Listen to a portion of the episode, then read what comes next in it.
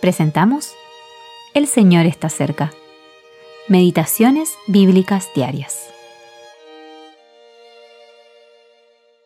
Meditación para el día 20 de diciembre de 2023. Juró Jehová y no se arrepentirá. Tú eres sacerdote para siempre, según el orden de Melquisedec. Salmo 110, versículo 4.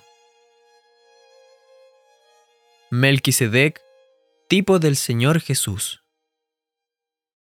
Las expresiones enfáticas de este Salmo de David deben haber sido una fuente de asombro para él y para cada israelita que las leyó. Israel estaba bien acostumbrado a las exigencias de la ley de que sólo los descendientes de Aarón podían ser sacerdotes. Coré, aunque era levita, sufrió un terrible castigo de Dios por intentar ocupar el lugar de Aarón. Números capítulo 16. Pero ¿quién era Melquisedec? Solo un pasaje anterior a este lo menciona brevemente. Génesis capítulo 14, versículos 18 al 20. Mucho antes de que Israel existiera como nación, Melquisedec nos es presentado como rey de Salem y sacerdote del Dios Altísimo. Apareció en escena de forma repentina cuando Abraham regresaba de su victoria contra cuatro reyes. Bendijo a Abraham y éste le dio el diezmo de todo el botín. En Hebreos 7 se nos habla de él como rey de justicia y rey de Salem, que significa rey de paz, y que es sin padre, sin madre, sin genealogía, que ni tiene principio de días ni fin de vida. Hebreos capítulo 7 versículos 1 al 3. ¿Qué nos enseña esto?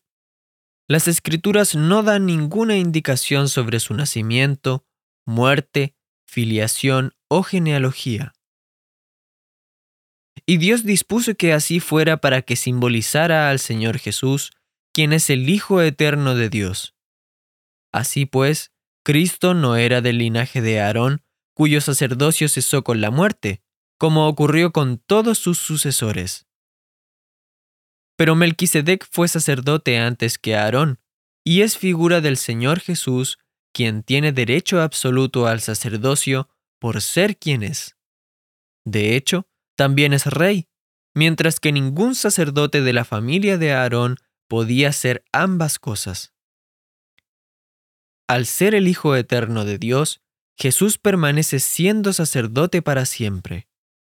Murió una vez, pero resucitó y no muere más.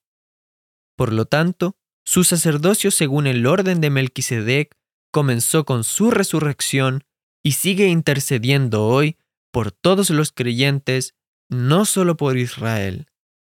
Alabado sea Dios por habernos dado tal intercesor.